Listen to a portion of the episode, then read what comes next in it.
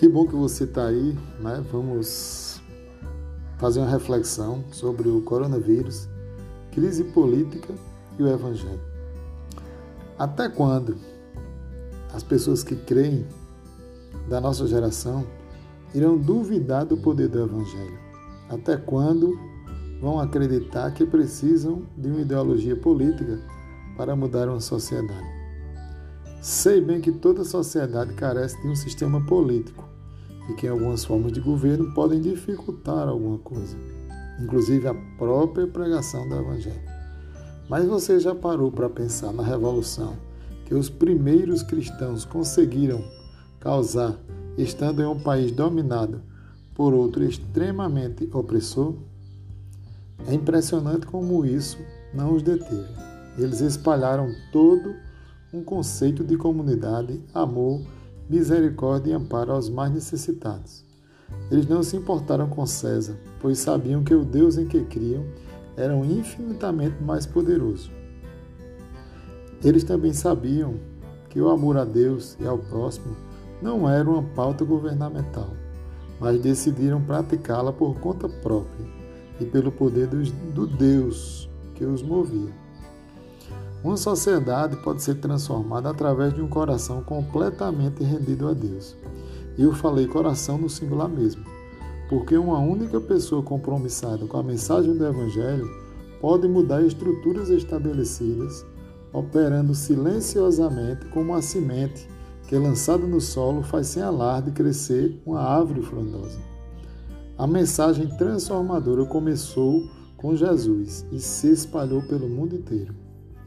Exemplos de transformação social não nos faltam. A história nos mostra que foi um, um crente em Cristo Jesus, William Wilberforce, o primeiro parlamentar americano a lutar pela causa de libertação dos escravos nos Estados Unidos. Também nos apresenta a transformação social que Charles Wesley proporcionou com os orfanatos que fundou, e ainda Charles Spurgeon vendo as ruas de Londres sendo transformadas pela sua pregação do Evangelho. Bares foram fechados, prostíbulos esvaziados, famílias puderam ser reestruturadas com os homens voltando a cuidar de suas esposas e filhos. O Evangelho muda uma vida e todas as outras vidas que esta puder alcançar. Charles Allen, escritor e pastor metodista, é muito mais entusiasta do que eu.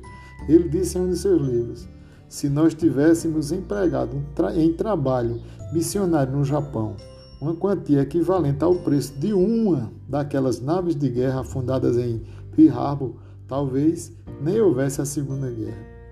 Se o espírito do cristianismo, cristianismo verdadeiro, genuíno, na Alemanha tivesse sido mantido logo após a Primeira Guerra, Hitler nunca teria ascendido ao poder. Até quando, meus irmãos, vamos menosprezar o poder da pregação?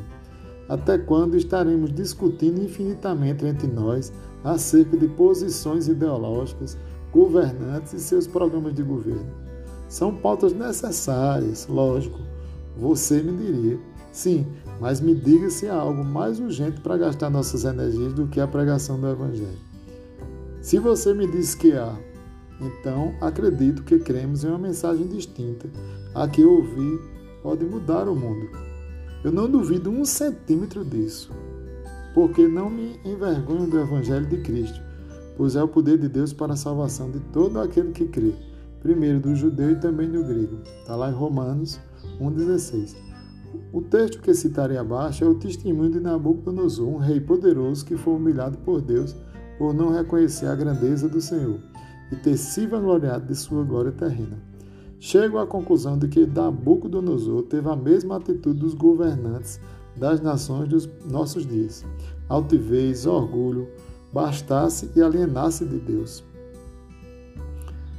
Esperamos que essa crise termine do jeito que terminou para Nabucodonosor. Entre aspas, passado esse tempo, eu, Nabucodonosor, olhei para o céu minha sanidade voltou, louvei e adorei o Altíssimo, e honrei aquele que vive para sempre. Seu domínio é para sempre, seu reino por todas as gerações, comparados a ele, os habitantes da terra são como nada. Ele faz o que quer entre os anjos do céu e entre os habitantes da terra. Ninguém pode detê-lo nem dizer: Por que fazes essas coisas? Está lá em Daniel 4, 34, 35. Então, essa reflexão fica para você, meu amigo, minha amiga. Um abraço, até o próximo podcast.